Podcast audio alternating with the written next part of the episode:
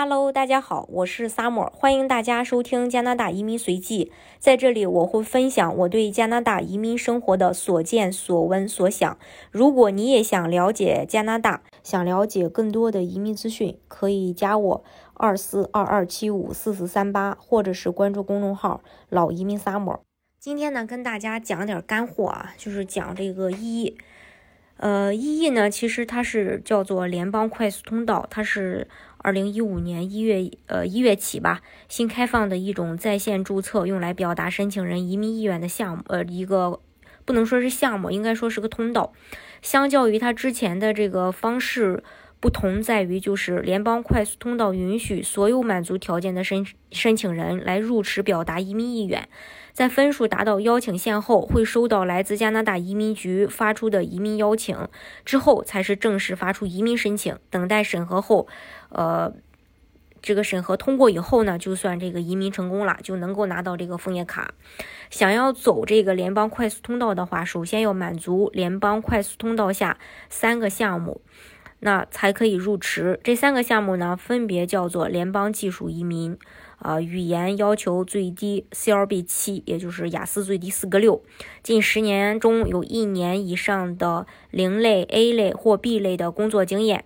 呃，但实际上最低要求这个 CLB 七啊，就是雅思四个六，实际上得需要大家考到八七七七。如果是说单凭自己的条件去拿到这个分数的话啊，不借助这个任何外界力量，比如说呃一点都不借助雇主的情况下。第二类呢，叫做联邦技工移民，语言要求最低 CLB 五，呃，近五年有两年以上的 B 类工作经验，并且还需要是来自加拿大的雇主，至少一年的全职工作 offer，以及相关工作所需的加拿大认证的工作资格证书。第三类呢，叫做加拿大经验类移民，如果从事的是零类 A 类的工作。语言要求 CLB 七，也就是雅思最低四个六。如果从事 B 类工作的话，则需要 CLB 五，要满足近三年有一年以上的零类 A 类或 B 类加拿大境内的工作经验。经验类针对的是呃在加拿大境内的工作经验。其实不光这个联邦有经验类移民。加拿大各个省也有这个呃经验类移民，比如这个萨省，萨省其实是有自己的经验类移民的。呃，萨省的经验类移民，它对申请人要求比较低，就是需要申请人在萨省工作六个月就可以递交移民申请。另外，CLB 和几种这个加拿大移民局认可的这个语言分数，它是有相关这个对比的。呃，比如说除了雅雅思以外，还有思培也是可以的。嗯，其实大家了解了这三个项目以后，是不是会有更多的疑问？比如说各种职业类型它是什么？关于这个职业类型的话，加拿大有一个职业分类啊，简称呢 NOC，它是加拿大用来给职业分类的系统。职业分类一般由工作需要的技能类型以及这个。呃，技能等级而定。为了方便审核移民者的职业，在呃这个移民方面会把工作分为五类，分别就是零类管理类工作，比如市场经理、销售经理、采购经理，啊，还有这种 A 类工作，专业性较强的工作，通常需要本科及以上的文凭才能去担任，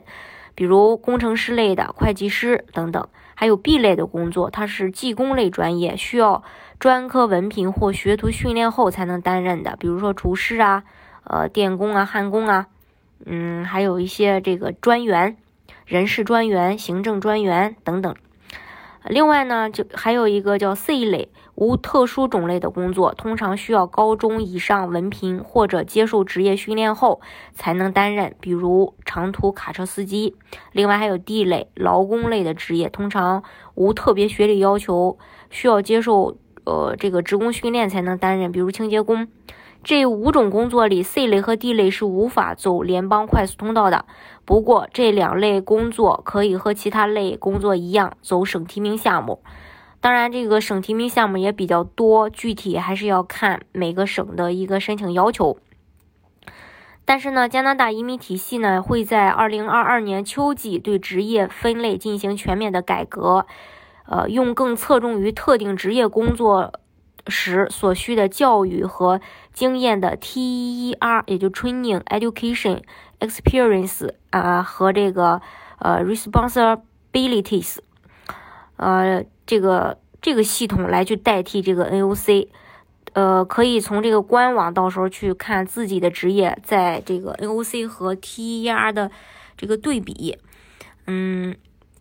另外呢，这个意义分数大家可能呃，就说还是会有一些比较疑惑的地方，它到底是什么呀？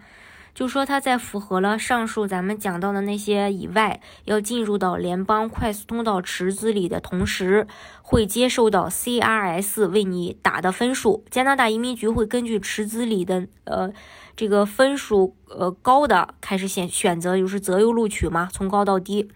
超过邀请分数线后，分数越高，被邀请的概率就越大。有部分的省提名也是基于联邦快速通道来打分的，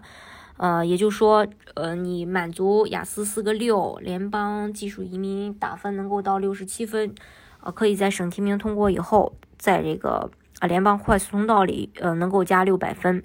CRS 打分表会把申请人分为未婚或者已婚两个大类别，然后根据申请人的年龄、学历、工作时间、语言能力、加拿大的呃留学呃经验，还有这个加拿大境外的工作经验、加拿大境内的工作经验等等一系列的因素吧，来去给申请人加分，包括有没有雇主啊，然后雇主的类别是，呃，就是说你所申请的这个职位是零类的、A 类的、B 类的，还是说零零类的，加分它是会有区别的。一般是推荐大家在准备入职之前呀，先要做一个自我的分数测评。那如果说大家对这种各项分数不清楚的话，大家也可以呃那个加我二四二二七五四四三八，到时候可以跟大家啊来去这个讲具体的去讲解一下。嗯，同时呢，嗯你会发现其实这个意义分数它打分还是相当高的。那如果说啊。